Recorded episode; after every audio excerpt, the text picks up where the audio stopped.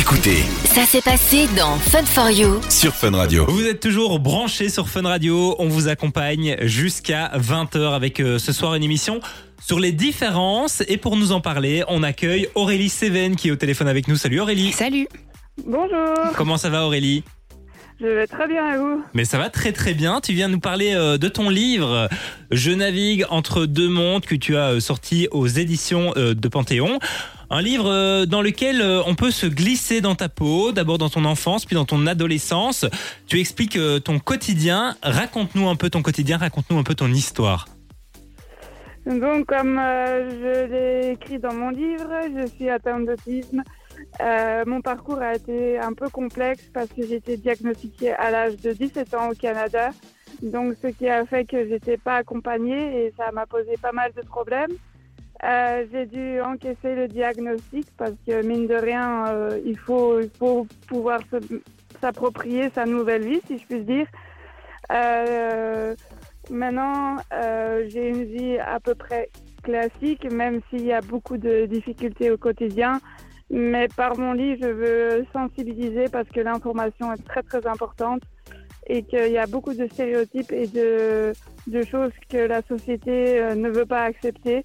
Et c'est pour ça que j'ai écrit pour donner de l'espoir aux parents et aux jeunes qui sont atteints d'une différence, que la différence n'est pas euh, un crime, si je puis dire, Ouais. ou euh, un sujet euh, désagréable euh, où on, ne donne pas de ressources, où on décide de, de, de t'exclure. Et c'est ça que j'aimerais bien combattre à l'heure d'aujourd'hui. Alors aujourd'hui, tu, le, tu en parlais, hein, tu as été digno- diagnostiqué à 17 ans. Aujourd'hui, tu en as 29.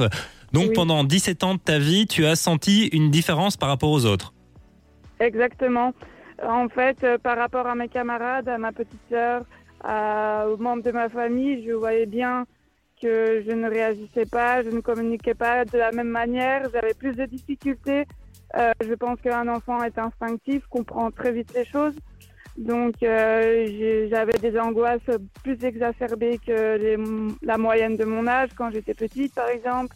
Euh, j'avais du mal à communiquer, j'étais renfermée sur moi-même parce que je ne savais pas comment communiquer. Je savais, mais je ne savais pas comment je devais le faire. À l'adolescence aussi, c'était très compliqué parce que les ados sont pas sympas entre eux, parce Mhm. que c'est une manière de décoder. Il y a beaucoup de, de codes sociaux à apprendre, à savoir maîtriser. Et moi, j'étais totalement perdue. J'étais comme dans un désert et je ne trouvais pas euh, mon chemin, si je puis dire.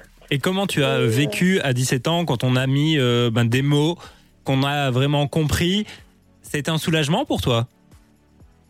Au début, j'étais un peu dans une situation de déni parce que c'est aussi euh, le ciel qui tombe sur la tête, si D'accord, ouais. dire.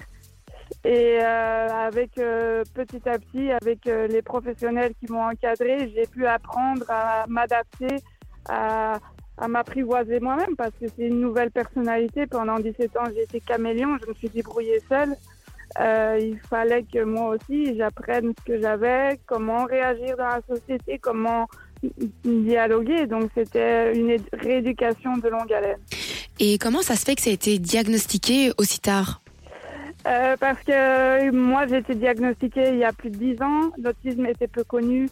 Euh, la Belgique, je sais pas si vous savez, mais a 15 ans de retard. Et en plus, l'autisme au féminin chez les filles euh, est très subtil et très compliqué à diagnostiquer à l'heure d'aujourd'hui. Donc il faut faire un bond en arrière de 10 ans. C'était impossible.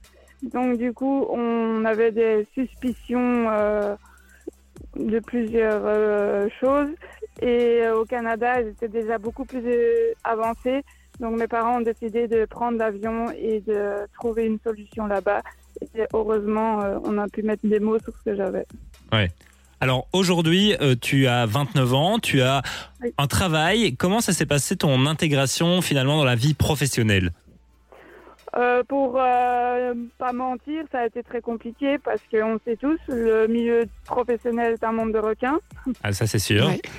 Et euh, mais en fait, euh, c'était une incompréhension face à mes patrons.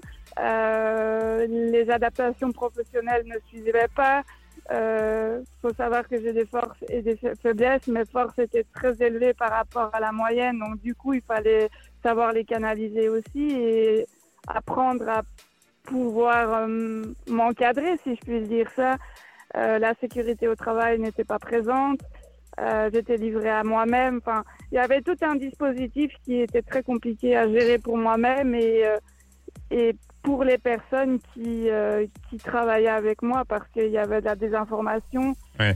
Il n'y avait aucune sensibilisation, peu de professionnels qui, qui venaient sur le lieu de travail savoir comment ça allait, savoir si l'intégration se faisait. Donc il y a des parce que moi je parce que j'ai des réactions à part, par exemple me mélanger avec les collègues à midi, moi j'étais plutôt dans mon bureau. C'est pas parce Ouais. que je ne voulais pas, c'est parce que je manquais d'énergie, j'étais fatiguée, j'avais besoin de calme, par exemple, des stimuli.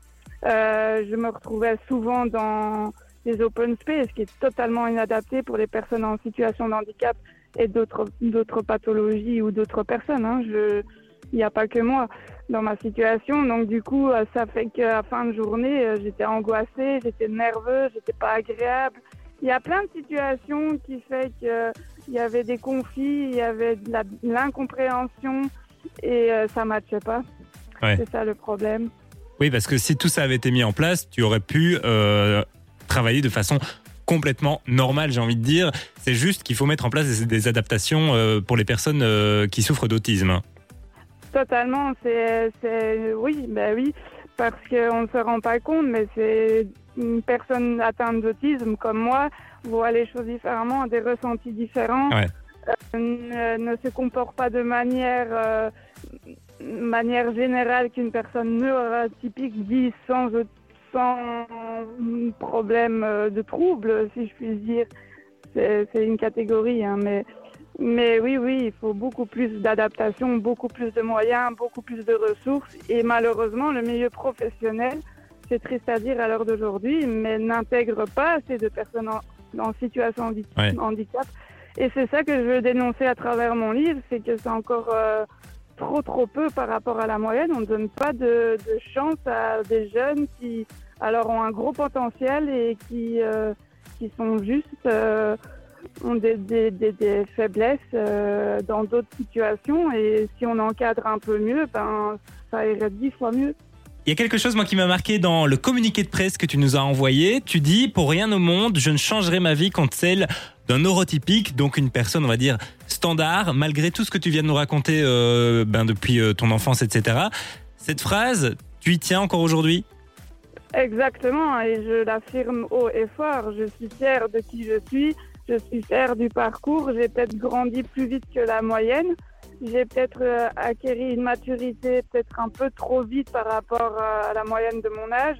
Mais euh, moi, je suis sûre et certaine, la différence est une force et je pense que si on était un peu plus légitime dans la société, il y aurait des belles choses qui se passeraient.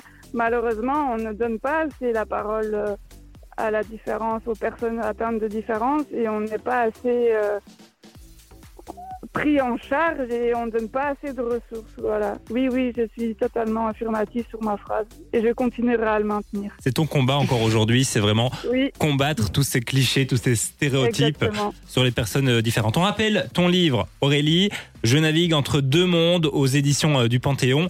Il est disponible Exact. partout. Tu es une Belge, donc c'est un, un truc en plus à Oui. mettre en avant. Eh ben, on te remercie d'être passé Ouais, avec nous sur Fun. Radio, Aurélie. Ben, je vous remercie et euh, euh, que les parents gardent espoir et que chaque enfant a sa particularité, mais arrivera à quelque chose, quoi qu'on dise. Voilà. Eh ben, merci Vous beaucoup. pouvez euh, commander mon livre euh, sur les sites internet parce qu'il n'est pas en magasin. D'accord. Ben, on Donc, retrouve, voilà. euh, de toute façon, vous tapez euh, Je navigue entre deux mondes. Oui. Aurélie Seven, vous allez d'office tomber dessus. Aurélie, merci beaucoup d'être passée avec nous. Bonne continuation dans ton combat qui est très important. On le comprend encore plus quand tu nous en parles. Et beaucoup de courage aussi. Merci, un tout grand merci à vous de me permettre euh, de parler et de sensibiliser un maximum de personnes. Eh ben, merci beaucoup à toi, Merci. Aurélie. Au revoir. Du lundi au jeudi, 19h, 20h. C'est Fun for You avec Partenamut sur Fun Radio.